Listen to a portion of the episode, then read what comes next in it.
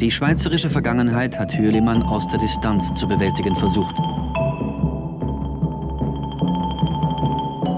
Hier der Hinterhof seiner bescheidenen Wohnung in Berlin-Kreuzberg inmitten der Türkenkolonie. Wo der Schriftsteller seit seinem Ausbruch aus der Schweiz vor acht Jahren lebt.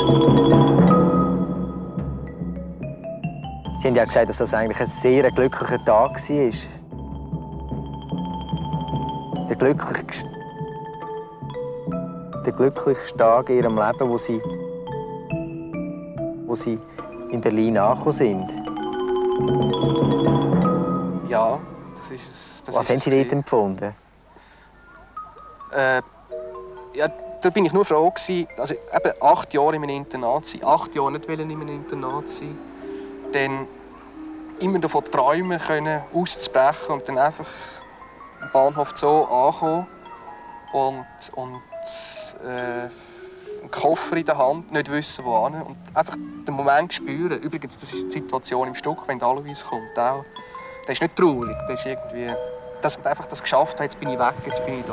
Das war ein glücklicher Moment für mich. Also über den, bis zu einem gewissen Grad über den eigenen Schatten springen. Ich war in Einzelnen und habe mir gesagt, nie mehr hinter Mauern. Und bin dann aufgrund von einer unglücklichen Liebesgeschichte ins damalige Westberlin, also in die ummauerte Stadt. Und etwa am dritten Tag habe ich gedacht, jetzt muss ich mal schauen, wie hoch die Mauer ist. Und äh, habe ich beim ehemaligen Physik- und Mathelehrer Pater Kassian angerufen, also wie hoch ist eigentlich Klostermauer? Und er sagt, ja, bis auf ein paar Zentimeter ist das gleich gewesen. Ja man kann seiner Vergangenheit nie entraten. Man landet immer wieder hinter denselben Mauern. Und seltsamerweise merkt man es immer zu spät.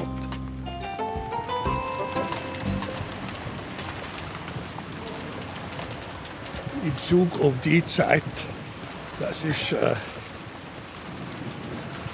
ja, ausgestorben. ausgestorben. Jetzt gedacht, jetzt kommt eine sehr ausgeklügelte Formulierung. Nein, nein. mit elfeinhalb bin ich, also seit vor bin ich nicht mehr da. Das hängt mit dem zusammen, dass ich da niemanden mehr kenne. Also Zug kenne ich hauptsächlich auf dem Friedhof. Ich habe in Sizilien so Dörfer besucht, weißt, wo alle ausgewandert sind. Mhm. Und dann auf so einem Hügel oben. Von der Weite hast du das gar nicht so gesehen. Und bist dann so, so das Dorf durch und teilweise in die Küche reingeschaut. Und da ist da Töpfe auf dem Tisch gestanden. Und, und einfach das nichts als, als irgendeine wilde Katze oder eine Ratte. Oder noch kein Mensch mehr. Fertig.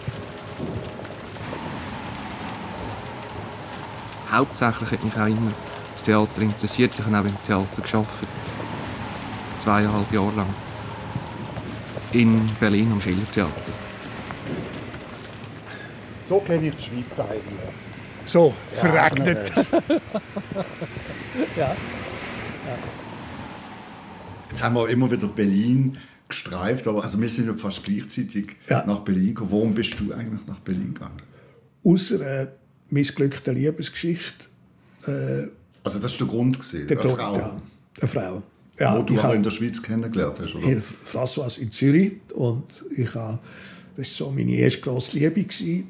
Und ich war dann ein Jahr in Afrika und wieder zurückgekommen. Und dann hat François zu Recht gesagt, ja, wie stellst du dir das vor? Du bist einfach ein Jahr weg und dann kommst du wieder und dann soll alles so sein wie früher. Und jedenfalls habe ich dann auf dem, weil ich Philosophie studiert habe, ich dachte, ja, ich muss im deutschen Sprachraum bleiben. Ich habe einen Fehler gemacht. Ich hätte dort sollen nach Paris, weil dort ist wirklich die Pariser Philosophie sozusagen immer interessanter geworden. Derrida, Lacan und, und Foucault und so weiter. Aber ich wollte auch in der deutschen Sprache bleiben und habe gesehen, Zürich, Wien sind 870 und Zürich, Westberlin 921. Das ist ein bisschen weiter weg. Und ich muss einfach aus dieser aus dem Liebeswahn muss ich raus. Und ich habe, ich, solange ich in Zürich war, habe ich immer gedacht, jetzt kommt sie gerade um die Ecke. Also so ein bisschen wahnhaft und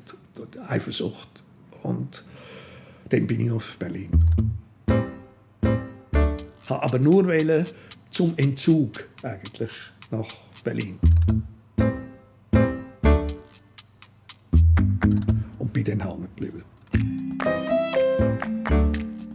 Berlin hat mich grandios empfangen.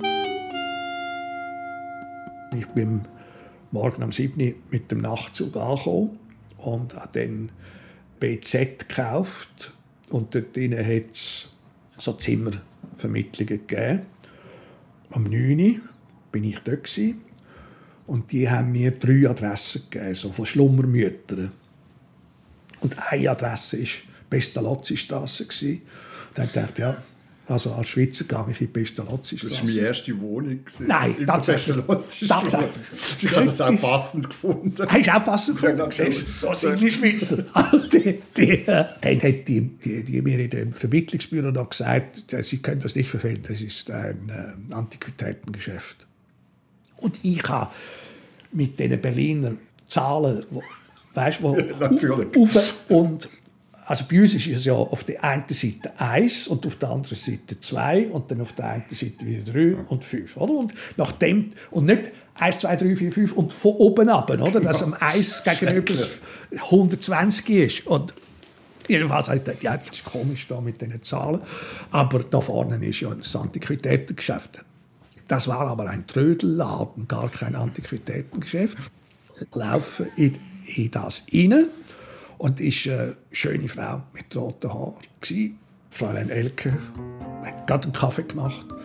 Und ich sage zu ihr, ich bin der mit der Wohnung. Äh, kann ich von Ihnen den Schlüssel haben, damit ich mir das Zimmer mal ansehen kann? Was mit der Wohnung? Und sitzt ab und wird bleich. Und ich mache das jetzt kurz. Äh, es hat sich dann herausgestellt, sie hat am Morgen am 7 beschlossen, dass sie zu ihrem Freund zieht. Der hat Franz Kowiak geheißen. Und äh, dann sagt die zu mir, ja, Franz Kowiak, der kann doch nicht einfach meine Wohnung so weggeben. Das, das, ich bin ja noch gar nicht umgezogen. Und sagt, ja, das weiß ich alles nicht. Aber äh, man hat mir gesagt, ich kann dieses Zimmer haben. Es geht ja nur um dieses Zimmer, nicht um die ganze Wohnung. Ja, ja, ja Moment mal. Jetzt, jetzt ruf, bleiben Sie mal sitzen, jetzt rufe ich da den, den, den Franz Kowiak an. Und dann ist sie wieder gekommen. Das, das, sie haben überhaupt nicht mit Franz Kowiak geredet. Also, ja, das sage ich ja die ganze Zeit. und dann, ja, wie kommen Sie denn? Und er sagt, ja, mit dem Nachtzug aus, aus der Schweiz. Was? Wer hat Ihnen gesagt, dass ich um 7 Uhr beschlossen habe, ich ziehe aus. Aber nicht heute und nicht morgen, sondern irgendwann. Äh, irgendwann hat sie angefangen zu lachen. Äh, äh, lauter Missverständnisse. Sie sagt, ja, lauter Missverständnisse, aber ich brauche eine Wohnung. Sie sagt, ja, ist eigentlich gar nicht so schlecht. Dann habe ich am 11. den Vertrag unterschrieben, Lübener Straße 1, 148 Mark im Monat, Toilette. Und am 12 bin ich auf dieser Matratze gelegen, habe mich in den Duft von dieser Elke verliebt und habe gedacht, Berlin, irgendwie toll. und das war wahrscheinlich einer der schönsten Tage von meinem Leben. Dann habe ich etwas gemacht, was ich in meinem Leben nie mehr gemacht habe. Ich habe dann, äh, bei den angetrunken und auch müde oder im Nachtzug nicht so viel geschlafen und habe draußen auf der Toilette Kacheln geküsst und äh, hat gesagt, Berlin, ich liebe dir. Und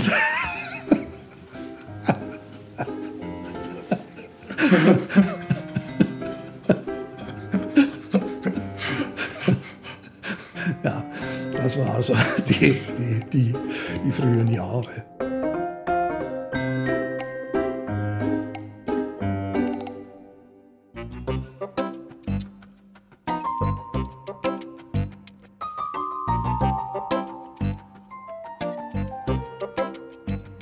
Zufall in deinem Leben eine Rolle gespielt? Ja, glaube ich schon. Es fällt einem zu. Und sehr häufig ist ja das, was wo man als Zufall empfindet. Also zum Beispiel, mein Leben ist immer desaströser. Das ist die Verbindung mit der Katrin. Dann habe ich diesen Autounfall. Es trägt mich aus der Kurve. Oder das sieht mal sehr zufällig aus. Äh, ich hatte den Autounfall, was dort Sprache sagt. Der hat es aus der Kurve rausgehauen. Ja. Das hat mir das Leben auch zeigen der Zufall wird in die Notwendigkeit übertragen. Also der Zufall in dem Sinn gibt es gar nicht. Das ist ein philosophischer Terrorist. Und äh, darum könnte ich die Autobiografie auch nicht schreiben, weil ich das bei mir gar nicht weiß. Ist das jetzt eher ein Zufall oder ist das im Ablauf ein notwendiges Geschehen? Aber eben, das ist Definitionssache. Und deine erste Nacht in Berlin, ist das Zufall oder ist das auch Schicksal? Das ist Schicksal, würde ich sagen. Also, das hat etwas mit mir zu tun gehabt, in dem Sinn. Also, ich als Mensch, der zu Pannen neigt, äh, gehe im falschen Laden rein. Die Frau, die mir dort begegnet hat, an dem Morgen beschlossen, dass sie ihre Wohnung aufgibt. Aber da kann man jetzt auch wieder sagen, das ist ein von den Göttern sehr geschickt zusammengebautes Gefüge. Oder? Das, ist, äh, das ist schicksalhaft. Also das äh, ist das also im Ablauf ein notwendiges Geschehen. Nimm die Begegnung, wo der Dirk oben runterkommt, du sitzt da, es sind jetzt genau, ihr habt eine halbe Stunde Zeit von den Göttern euch eingeräumt. Wehe, der eine wäre jetzt im falschen Moment auf die Toilette und der andere wäre irgendwo stehen geblieben und ein anderer Gas ab. Oder? Also, aber es ist nicht passiert und da würde ich eher dazu neigen, zu sagen, das ist kein Zufall, dass ihr euch begegnet sind. Oder das Schicksal. Das ist Schicksal. Das, in das uns die Götter schicken, ja, das Geschickte. Und dass da ein Wort wie schicken drin ist, das haben die Griechen ganz genau gesehen. Also wir, wir sind vielleicht nicht so selbstständig, wie wir meinen. Wir sind in so etwas hineingeschickt. Und, und jetzt kommt eben darauf an, wie der Mensch in diesen Situationen reagiert. Also ich würde da eigentlich nicht von Zufall reden. Nein.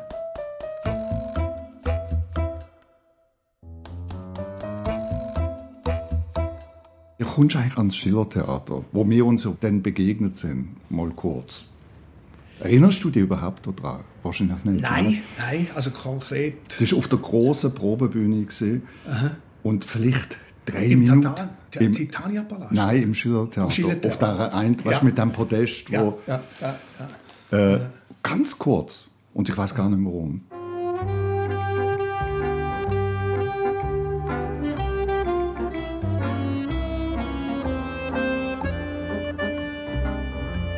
Wie bist du denn vom Gimmi direkt das Theater in Basel? Oder wie hast du das gemacht? Richtig Matur hat der Dück, die haben ihm Subventionen kürzen. Mhm. Und dann hat er ja droht, dass er schmeißt, wenn sie das wirklich machen.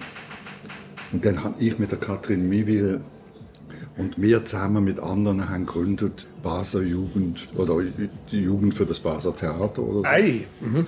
Mhm. Und dann hat es am Sonntagmorgen um 11 Uhr Matinee im alten Stadttheater, krammelt voll, als Solidaritätskundgang für den Glück.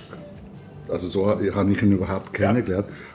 Kurz vor der Matur haben wir gefragt, ob wir dürfen hospitieren, wenn ja. wir die Matur gemacht haben.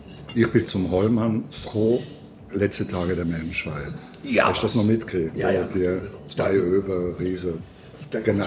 Also genau. gewaltig, gewaltig ist das. Mit einer ganzen Umzug und Schauspieler, die mehrere das Rollen spielen. Das auch zu meinen grossen, unvergesslichen Theatererlebnissen. Mhm. So. Also so bin ich zum Theater gekommen. Und dann, und jetzt erzählt es doch, bin ich ans Schillertheater gekommen.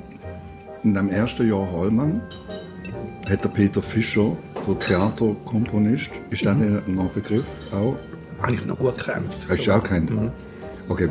Da hat sie erste Theaterinszenierung in Basel gemacht. Das war drei Groschenoper. Ah ja. Mhm. Und ich bin der Assistent. Mhm. Nummer 17a Reminiszenz. Der Mensch ist gar nicht gut, drum hau ihn auf den Hut. hast du ihn auf den Hut gehauen, dann wird er vielleicht gut. Denn für dieses Leben ist der Mensch nicht gut genug. Darum hau ihn eben einfach auf den Hut. Und dann hat Arme Weller nach Berlin, weil er dann als zweite Inszenierung Gleitüberhochzeit gemacht hat. Ah, Oder so direkt von Basel nach Berlin ans Schillertheater. Natürlich toll. Und dann bin ich halt nie mehr weg. Also in Berlin hängen geblieben. So. Und der Peter Fischer ist also da aus der Prachtschule und Eisler und so groß. Ne? Also das Schüler, Lehrer. Also ich muss sagen, er ist eigentlich einer von der einflussreichsten prägenden Menschen für mich. gewesen. Ja, was? Also in dieser Zeit auf Ja. jeden Fall. kann ich mir sehr gut vorstellen. Ich habe von ihm grandiose Bühnenmusik gehört. Und wir haben dann sogar noch es vorgehabt, ein Programm zu machen miteinander. Und das ist dann aber gescheitert. Und sonst habe ich die nie gesehen. Ganz komisch. Vielleicht durch den Fritz vermittelt oder so. Ich, ich, ich weiß es eben gar nicht mehr. Wir haben vielleicht noch mal sagen, Fritz ist der Fritz Lichterhahn, Ja. ein ganz toller Schweizer Schauspieler, mit dem wir beide befreundet sind. Ja. Ah, ich wusste, wer er war. Für ihn gab es keine Ruhe. Er schlief in keinem sanften Bett, wohnte in keinem wohnlichen, heimeligen Hause. Er hauste überall und nirgends. Heimat hatte er keine. Also ich würde sagen, beide haben mehr Gnade gehabt. Ein, wirklich, ich würde sagen, nicht nur Schweizer Schauspieler, also ein Schauspieler von ja, einsamem Rang zu begegnen. Also das, Ja. Ich habe ihn, in der Werkstatt hat er einen Robert Walser Obi gemacht. Und dann habe ich auf ihn gewartet und hat gesagt, ich äh, habe den Abend ganz toll gefunden. Aber sie haben einen Text nicht, der sich förmlich also aufdrängt, so wie sie das zusammengestellt haben. Und äh, er hat dann sehr nett reagiert und äh, hat gesagt, können Sie mir den Text mal, mal schicken. Und, und so haben wir uns kennengelernt. Aber da weißt du viel mehr. Du hast eine lange Freundschaft behalten. Traumrollen. Hörstück von Jean-Claude Kuhner.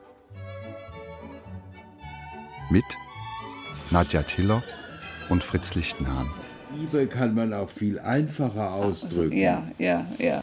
Äh, es könnte auch sein, dass der, wie heißt der da? Danilo? Nein, der, Wer? äh, ach jetzt habe ich es vergessen, der aus, Aus dem, was? Schnitzler. Ach so, Anatol. Anatol. Ja, Anatol. Dass ja. der Anatol so was gerne gehabt hätte, wie der Danilo das sagt. Da gehe ich zu Maxim, dort bin ich sehr intim. Ich duze alle Damen, Damen, sie ruf beim sie beim Kosenamen. Lolo, Dodo, Juju. Und geht's ans Kosen. Und wie empfindet ihr das, wenn ihr das jetzt hört? Sind das Rollen, was ihr da spielt? Also auch in den Teilen, wo ihr Geschichten aus dem Leben erzählt? Äh, also hat mit unserem Beruf zu tun, dass die Grenzen zwischen dem, was von uns selber kommt und das, was, was die Rolle von uns fordert, sind ja immer sehr fließend.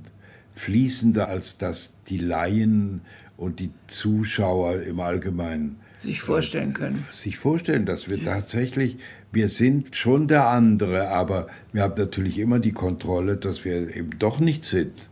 Das ist ja eine ganz perverse Angelegenheit im Grunde genommen, dieser Schauspielerberuf. Nichts zu hören, nur das Echo, das antwortet. Das Alte, wie du es auch anstellst, ob du dann Tafeln spielst oder den Idioten, dein Leben ist gelebt. 80 Jahre sind. Aber die Ehe, die holst du nicht zurück. Bist du wirklich mit dem Ziel eigentlich ins Theater, um Theaterstück zu schreiben? Ja. Und nicht um Regie zu machen? Nicht Nein. Äh, also das Herrschen über Menschen, man macht sich zum Dompteur dieser wilden Tiere. Das ist mir nicht möglich gewesen. Das, das, das habe ich auch nicht intendiert. Also, weil das hat etwas mit meinem Vater zu tun. Mein Vater ist so ein Mensch, der also das auch geliebt hat. Also der, der, er ist gerne in den Raum hineingekommen, der desorganisiert war und äh, äh, zwei Minuten später hat das alles funktioniert. Und meine Schwester hat das geerbt. Das ist äh, eine Begabung, das ist eine Gnade. Oder? Ich bin eher der Mensch, der vom Rand her auf so einen Raum schaut. Also nicht einer, der in die Mitte geht und auf das Podest steht und sagt, so, jetzt. Ich wollte schreiben, von, schon immer schon. Und Schreiben ist dann aber nicht gesehen, ich will jetzt ausschließlich Theaterautor sein. Dort, äh, ich habe dann den Ehrgeiz entwickelt, also ich, ich wollte Stück schreiben und es, hat, es ist mir dann einfach nie richtig gelungen. Oder ich habe ein Theatererfolg mit einem Dialektstück, der Franzose im Ibrig, in Einsiedeln mit Laien. Und das Stück, das ist dann von Laien, aber auch von Profis teilweise gespielt worden. Das ist dann so ein Stück gewesen, wo, wo ich nicht mehr weiß, wie viele Inszenierungen das gibt. Also das hat, das hat gehauen. Und sonst nie. Also würde ich sagen, das war mal so gescheitert, mal so. Dann Im allerschlimmsten Fall sind so halbe Erfolge gewesen. Seltsamerweise ist immer mehr Ehrgeiz beim Theater gewesen, weniger in der Prosa aber ich habe immer mit der Prosa mehr Erfolg gehabt als mit dem Theater. Also das ist jetzt ein sehr, vielleicht sehr oberflächlicher Eindruck, aber wenn ich deine Stücke lese, also ich finde, in deinen Büchern gibt es eine ganz große Qualität am Realismus. Beschreibungen von Verhältnissen, von Figuren. Und im Theater gibt es Stücke, wo du das auch machst. Also ich finde Großvater und Halbbruder. Mhm. Und dann gibt es andere Stücke, wo du in fast so etwas, also in so eine irreale Welt hineingehst, fast Fellini-haft. Das ist aber etwas, wo, wo, wo äh, wie ein anderer Thomas ist fast. Stimmt das? Also das stimmt, ja. Also es gibt ein Stück, wo, wo zum Beispiel exemplarisch beide Ebenen hat. Das ist der letzte Gast. Oder das, das, da gibt es die Schilderung von einem Bahnhofbuffet und es ist das Bahnhofbuffet Bux und eine Serviertochter und äh, drei Sportfischer, die den Zug verpasst haben und so weiter. Also, und dann taucht dort auf der Schauspieler Oskar Werner mit in die Theaterwelt und es verwandelt sich alles. Also es ist, wird, das, der, der Realismus geht ins Surreale. Und das habe ich immer gesucht. Der Auftritt von Oskar Werner, wo in Bux strandet, ist ziemlich absurd und wird von einer Frau gespielt. Gisela Uhlen spielt den lebensmüden Schauspieler Oskar Werner. Sie, was? Morgenrot, Zuerst ist es ein bisschen gewöhnungsbedürftig, wenn sie sich versucht, wie ein Mann zu geben. Aber im Verlauf des Stücks gewöhnt man sich an das Skurrile. Keine Angst, Willi, er bringt sich nicht um das pure Gegenteil. Ich mache ihn zum Obmann unseres Vereins. Die Welt steht still. Der Anglerverein zelebriert seine Rituale, obwohl der See längstens tot ist. In einer gekippten Umwelt kippen auch die Menschen. Wir bleiben uns und unserem Auftrag treu. Wir lassen die Fische auch dann nicht im Stich, wenn es keine mehr gibt. Wir sagen Ja. Der letzte Gast zeigt eine Welt, die stillsteht, die nicht mehr funktioniert. Sie zeigen das als Komödie. Ist es das Letzte, was uns bleibt? Galgenhumor? Nein, das glaube ich nicht. Aber äh, also, was ist das Letzte, das uns bleibt? Heidegger hat das sehr schön und sehr schrecklich gesagt. Äh, nur noch ein Gott kann uns helfen. Ich glaube das auch. Wer will, sieht darin die Satire auf eine Schweiz, die die Zeichen der Zeit verkennt. Eine Schweiz, die sich gegen Europa abschottet, ein Staat, der sich an überholte Feindbilder klammert. Also am längsten geschafft in meinem Leben habe ich an einem Stück, da wollte ich erzählen, bei den Freddy Frunz, normaler Bürger, zum Adlerwirt. Ich bin mit dem nie zusammengekommen. Ich hatte, ich die beiden äh, verschiedenen Autorenfiguren, die du jetzt angesprochen hast, nie können vereinigen und, und da bin ich wirklich dann krachend dran gescheitert. Also ein Teil von dem Stück ist der letzte Gastwort mit dem Oskar Werner. Äh, bin ich gescheitert, also über Jahre daran gearbeitet, zu keinem Resultat gekommen. Bist du Oskar Werner eigentlich begegnet noch? Oder? Ja, in, im Bahnhof Buffet Bux. Das ist, das ist auch so. Das stimmt. Also. Ja, das stimmt. Das ist, ich bin von Berlin gekommen und wollte eine Freundin besuchen, die im Fürstentum Liechtenstein, Südamerikanerin Irene. Und sie meldet sich nicht. Also ich wollte von Buchs aus anrufen, kann ich zu dir kommen und können wir uns treffen und so. Und äh, niemand zu Hause. Und dann bin ich ins Bahnhofbuffet und die Serviertochter hat gesagt, mach den gerade zu. Äh, ein Bier liegt noch drin. Und dann geht die Tür auf, im schwarzen Pelzmantel bis zum Boden, auftritt Oskar Werner. Serviertochter hat gesagt, solange der Herr da ist, können Sie auch ihre, Sie Ihre Bier über. Und Oskar Werner im Ecke trinkt eine Flasche Fernet bis zur Neige. Etwa so nach drei Stunden ist Oskar Werner sein Kopf auf den Tisch gefallen. Und dann ist sie raus und dort draussen hat der Taxifahrer gewartet auf den Werner. Der ist von Fürstentum Liechtenstein gekommen. Und dann haben Serviertochter und der Taxifahrer den Lier in seinem schwarzen Pelzmantel in die Mitte genommen und haben ihn eigentlich rausgeschleift. Und ich habe noch die Taxitür aufgemacht und dann ist Oskar Werner auf den, auf den Rücksitz von dem Taxi gelegt worden, schon von Sinn, also volltrunken. Das war meine Nacht mit Oskar Werner. Kein Wunder, dass du dort drüber ein Theaterstück ja, hast. ja, ja.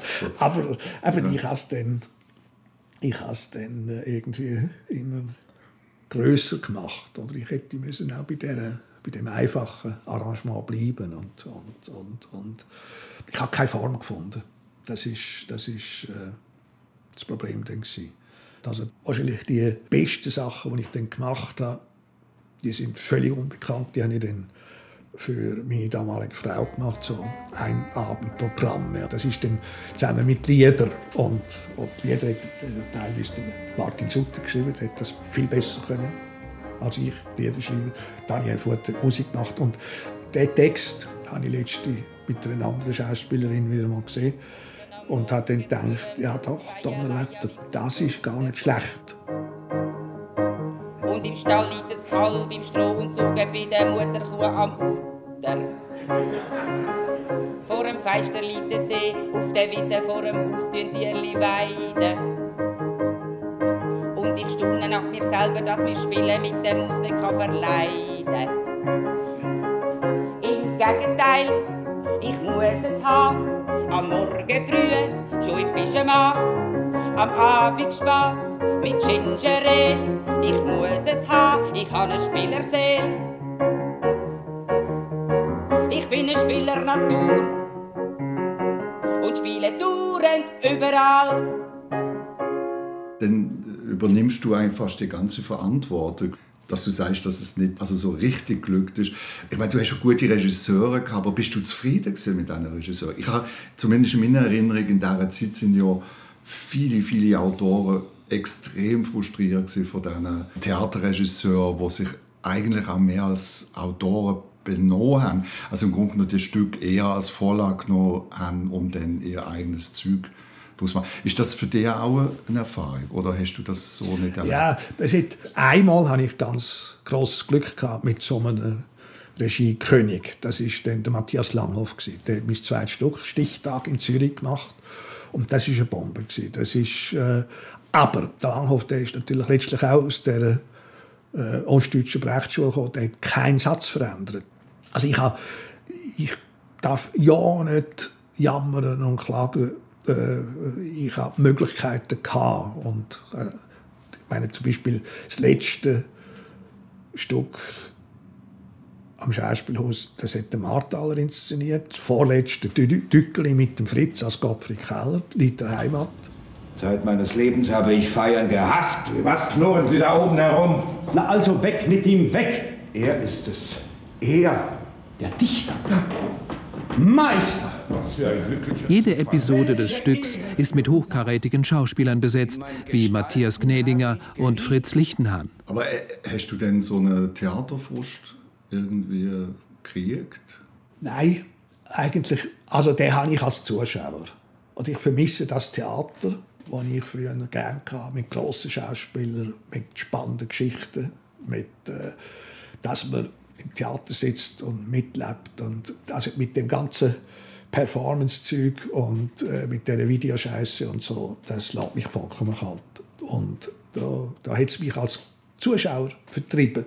Und das vermisse ich. Äh, das, weil es in dem Sinn äh, den Dramatiker heute praktisch gar nicht mehr gibt. Und ich sehe das bei meinem Freund Boto Strauss. Das sind seine guten Zeiten. Uraufführungen von ihm, von seinen Stücken, sind sieben Bühnen gleichzeitig und äh, Paris und Wien und Berlin und so. Und das ist vorbei. Also die, man kann sagen, so das literarische Theater wurde vom Theater verabschiedet und zu dem gehöre ich. Wenn man äh, so eine Figur wie der Dürrematt anschaut, er hat mit der alten Dame hat er sich in Kanon von der Weltliteratur, von der Dramaliteratur eingeschrieben. Und also die, der Besuch der alten Dame wird immer eins von den 40, 50 Stück sein, die gespielt werden. Und das klingt nur der wenigsten. Und das ist mir schon exemplarisch gar nicht gelungen. Das ist auch mir frisch gelungen mit äh, Andorra oder so. Das ist heute alles vorbei. Die Bühne ist relativ äh, brutal, in der Abweisung auch. Und hat es irgendeinen Moment gegeben, wo du dann bewusst gesagt hast, ich mache nichts mehr? Oder?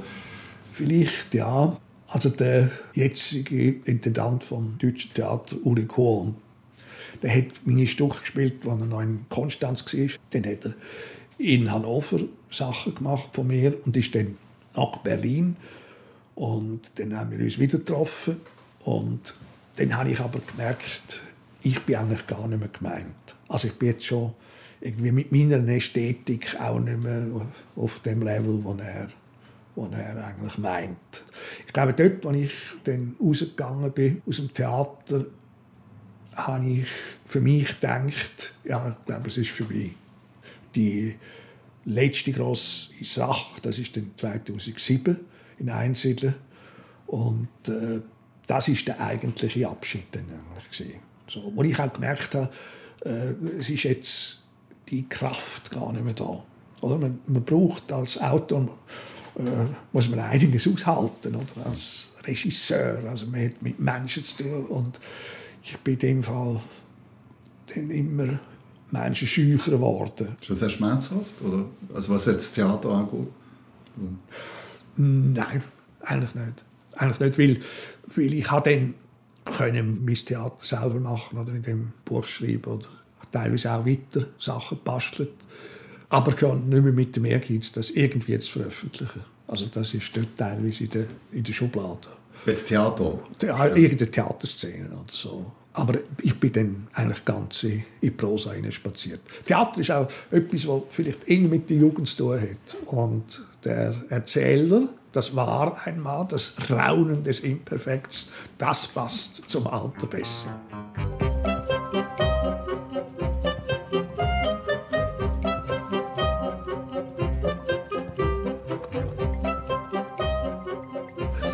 Machst du auch noch ein Bier?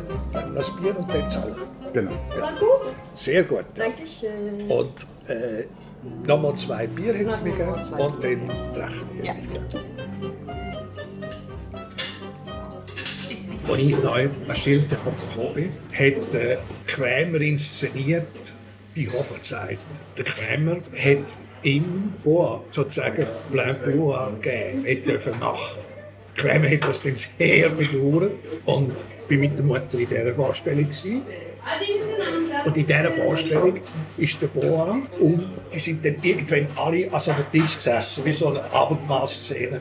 Und er kriecht unter den Tisch und zupft ihn mit Binden, also zwischen den Beinen.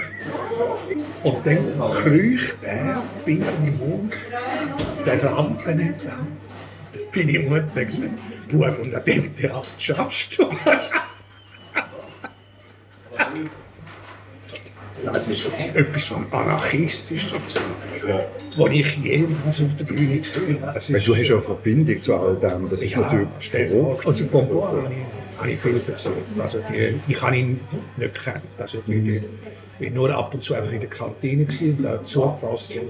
Aber seine Anekdoten sind wunderbar. Ja, es ist, und dann natürlich die ganze Emigration. Und, Also heute ist das so verrückt, oder? Wenn ich so zurückschaue und denke, dass wir in Zeit am Schillertheater sind, wo wirklich der Clash, oder? Von, der, also von all diesen Schauspielern, die geblieben sind, die Karrieren auch gemacht haben. Gadat, Netti und dann Nazi-Film und so. Dann kommen die Emigranten zurück und kommen hier in, der, in das Schillertheater. Das ist also verrückt, oder? Dass man das so noch erlebt hat. Und eben die Hellsicht zum Beispiel von einem Boa, dass das die, die 33 gewusst haben. Wann haben Sie zum ersten Mal von Hitler überhaupt gehört? Oh, das war, ich war eingeladen bei Max Reinhardt ins Deutsche Theater zu kommen, der einen Abend zu Ehren von Yvette Gilbert gab. Als ich mit dem Wagen und meiner lieben verstorbenen Frau den Kurfürstendamm lang fuhr und da kamen mir ungefähr, ich glaube es waren tausend Braunhemden entgegen. Da äh, habe ich instinktmäßig gesagt, hier kann ich nicht bleiben. Und da bin ich eben am 7. Februar 1933 aus Deutschland herausgekommen. Na, erledigt. Weiter. Aber die Bedrohung, die Präsenz von Nazis hat doch schon viel früher eingesetzt. Ja, weil ich diese braune Pest das konnte ich nicht sehen. Ich konnte es nicht ertragen, dass so etwas möglich ist. Ja, sie schrien und schrien und schrien. Es wurde überhaupt nur noch geschrien. Und viel Schreien kann ich nicht vertragen. Schlafen heute Nacht, Gott sei Dank. Und das hast du nur gemacht, Gott sei Dank. Mit deinen reizenden und entzückenden blauen Augen. Es gibt so einen Berliner Humor, wenn er so ganz trocken daherkommt, wo ich gut, aber das ist glaube ich einer, der sich ziemlich verloren hat. Und weißt, das jüdische Element, sozusagen der intelligente Humor, der ist einfach aus der Stadt verschwunden. Das hat nach dem Krieg hat sich das nicht mehr revitalisieren. Und Wo wir wieder beim Courtois sind. wo man, genau. Ja. Denn das immer gedacht bei diesen Liedern, weißt du, Kakadu oder, oder das ist einfach eine Kultur, die verschwunden ist. Und das hat natürlich das Ganze heiter gemacht, intelligent, oder? Also nur schon die, die Reime, die es da teilweise gibt, fällt mir, heisst das die schönen Beine von Dolores und der, der, der, der intelligente Schlager, die tolle Revue. Das hast du vom Bois gehört? Also kennst du die eigentlich? Der hat das ja auch gemacht. Man hat das auch gemacht, ja. Ich mache aber- alles mit den Beinen, lachen oder weinen. Ja, genau, ja, die Das- Sachen. Aber zur Stadt hat das nicht mehr gehört. Ich machte alles mit den Beinen, alles mit den Beinen, lachen oder weinen, alles mit den Beinen. Selbst die heilige Liebe will mir so nur halb so heilig scheinen. Ich kann ihre Peinlichkeit Und bist noch gelandet bei der Elke? Das wäre eine Geschichte für sich. Ähm, jein. also ich bin einmal mit ihr in die Schweiz und sie ist mit mir im Elternhaus gewesen. und äh, mein Vater ist absolut fasziniert. Ich habe das genau gemerkt. Also sie hat sehr gut ausgesehen, wild, also so mit roten Locken und Und da ist dein Vater noch Bundesrat? Bundesrat gewesen, ja. Bundesrat, nicht Ja, Bundesrat. ja, Bundesrat und äh, Und sie hat dann Fräulein Elke und er hat dann mit ihr diskutiert und nachher haben wir dann den Tisch verloren. Wir sind dann in die Stadt, da, zu der Althausbar und dann hat sie gesagt, bist du sicher, dass du aus diesem Stall kommst? Es war eine fantastische Frau mit einem Dick. Sie war ein Flirt-Tiger. Ich habe das gewusst, aber bin also mit fliegenden Fahnen auf sie reingefallen. Ich war damals einfach noch zu jung und, äh, und habe das aber habe dann das nachher fast nicht, fast nicht ausgehalten und hat dann zum ersten Mal im Leben so richtige Sexualstörungen. Ich bin praktisch bei ihr dann impotent gewesen, weil ich immer dachte, sie will einen anderen Mann. Und dann bin ich bei ihr, gewesen, bin zum Einschrank zur Nacht und mache den Einschrank auf und sehe plötzlich, vor dem Einschrank habe ich eine Erektion. weißt du, ins Licht, in der dunklen Küche, oder? Und ich hure da vor dem Einschrank, da plötzlich ein Phallus. Elke, komm mal! Ja, Thomas, wie stellst du dir das vor? Sollen wir den Eisschrank mitnehmen, damit es irgendwie klappt?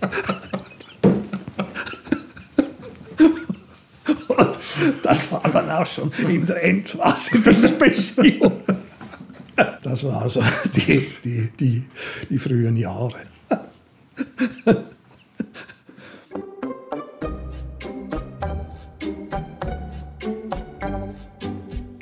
Mitte Oktober beginnen die Berliner Verkehrsbetriebe zu heizen.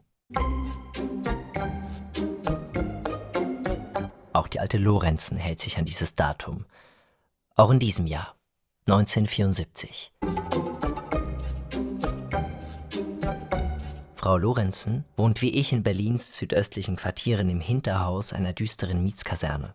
Lübbener Straße 1, Seitenflügel, dritter Stock.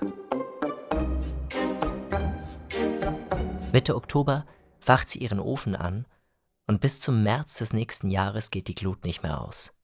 Sie liebt Ordnung über alles, besucht einmal pro Jahr die Kirche, reinigt einmal pro Monat ihren Briefkasten und einmal am Tag erzählt sie mir aus ihrem Leben.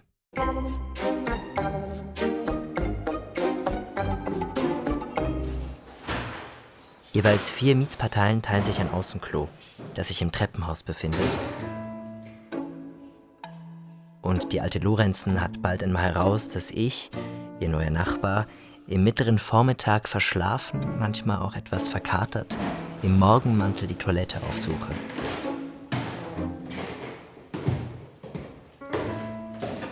Wenn ich komme, sitzt sie auf einem Campingsessel bereits parat, eingemummt in Wolltücher. Und kaum bin ich in der dämmerig kalten Kabause verschwunden, klopft sie mit ihrem Stock auf den Boden. Nur pullern Sie mal. Pullern ist gesund. Ich hocke auf der Schüssel, die hartnäckige Alte verfluchend, und sie plappert drauf los. In den Bombennächten ich als Luftschutzwart auf dem Dach gestanden. Helm auf dem Kopf, mit Jasmaske und Spaten und immerzu bereit, aufflackernde Brände zu löschen. In der dämmerigen Kabause ist es eiskalt. Ach war das. Ja, Irgendwann werde ich den Redefluss der Alten mit der Spülung unterbrechen müssen. Nee, war ja meine Pflicht. Und anno 15 bin ich aus Schlesien nach Berlin gekommen. Habe ich als Serviererin gearbeitet. Und dann lernte ich Lorenzen kennen. Was soll ich sagen? Heirat, Hunger, Hitler. Und 39 kam ich zu meinem jüngsten Tag. Lorenzen, der war ja nu Kantinenwirt bei de Borsigwerke. Der durfte Hermann Göring Königsberger Klopse servieren. Ja, und dann ist der Lorenzen eingezogen worden und dann ist er gefallen. Irgendwo. In Polen. Und ich als seine Witwe wurde nun zum Luftschutzwart ernannt und dann stand ich Nacht für Nacht auf dem Dach von der Lübbener 1 mit einem Helm auf dem Kopf, habe ich Ihnen ja schon erzählt, mit Jasmaske und Spaten und zwischen die Schornsteine, in Lorenzens Wintermantel eingewickelt, hat Fritze geschlafen. Mhm. Mein über alles geliebter Sohn.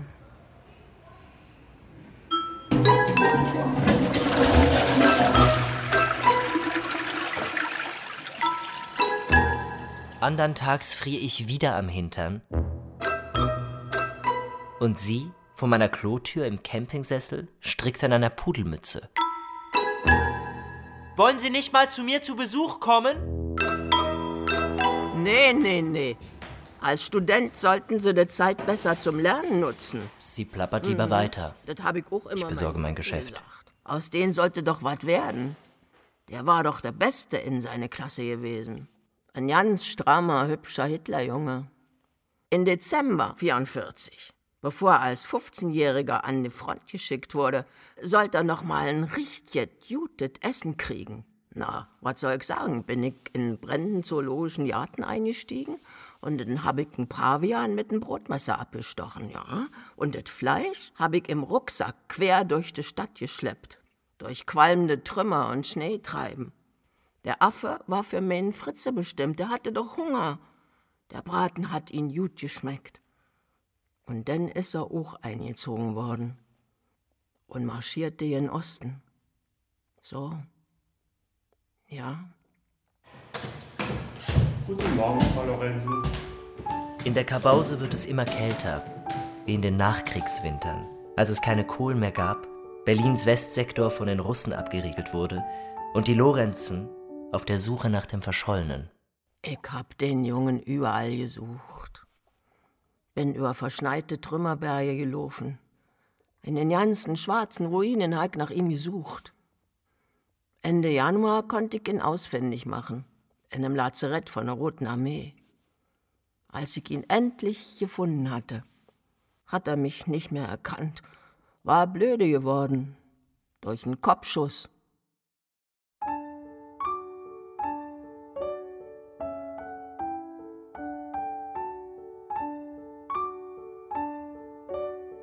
Mit der Zeit gewöhnen wir uns aneinander. Und wenn sie mal nicht da ist, vermisse ich sie. Sie redet, ich besorge mein Geschäft. Trete ich aus der Toilette, ist sie bereits auf dem Weg nach oben.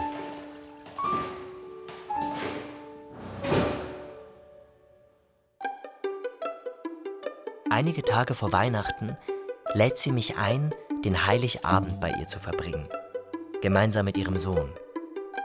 Ein aufgeschwemmtes Riesenkind. Die erloschenen Pupillen schielen einwärts und die Schussnarbe auf der Stirn sieht aus wie ein drittes, zugekniffenes Auge. Na, Fritze, wie geht es? Auf den strohblonden Locken sitzt ein zu kleines Lederhütchen. Mit dem linken Arm drückt er einen Teddybären an sich. Doch gibt er mir willig seine Hand und trottet stumm neben mir her. Siehst ja zu drollig aus mit dem Hütchen. Die Wohnung im Hinterhaus, in der er aufgewachsen ist, scheint ihm unbekannt zu sein. Komm, iss mal was. Ebenso die alte. Mein Kleiner. Er beachtet sie kaum. Heute gibt es Kartoffelsalat. Erst als sie ihm Kartoffelsalat auf den Teller schöpfen will, erwacht er aus seiner Lethargie, Langsam. reißt die Schüssel an sich, Langsam. beugt den Kopf darüber und macht sie gierig leer. Den Hunger hat der immer. Dann verschlingt er eine Platte mit Heringen, Nicht zu globen, als wär noch Krieg. stumm, ohne einen einzigen Blick auf die brennenden Kerzen am schütteren Bäumchen oder auf sein Weihnachtsgeschenk, die gestrickte Pudelmütze. So, Fritze, jetzt hast du genug gefuttert. Jetzt wird gesungen. Fritz aber, der immer noch sein Lederhütchen trägt und mit dem linken Arm den Teddy an sich klemmt, durchsucht die Küche nach Essbarem. Und was immer er entdeckt, Christstollen, Gurken, Zimtsterne, Mayonnaise, drückt er in sich hinein. Nach dem dritten Lied bricht die Lorenzen ihr Singen ab, wirft einen Blick zur Decke, wohl zu Gott, und als sie erneut anfängt zu singen, hält Fritz auf einmal inne. Er lauscht. Er lauscht und kommt dann, als wäre er von einer weiten Reise heimgekehrt, zum Tisch. Er setzt sich, ein Lächeln auf den schwarzen Stummelzähnen, neben die singende Mutter. Er berührt sie zart an der Schulter, er streicht ihr scheu übers Haar. Er bemüht sich, seine nach Hering riechenden Rülpser zu unterdrücken. Und es ist ihm anzusehen, dass er hinter seiner Stirnnarbe heftig nachdenkt, als würde sein drittes Auge irgendwo im Inneren in der schwarzen Gedächtnisruine eine Melodie wiedererkennen. Und vielleicht auch seine Mama. Ich schließe vorsichtshalber das Fenster, denn auch ich, der Schweizer, habe die Melodie inzwischen erkannt. Wie Fritz. Es ist das Horst-Wessel-Lied. Die Parteihymne der Nazis.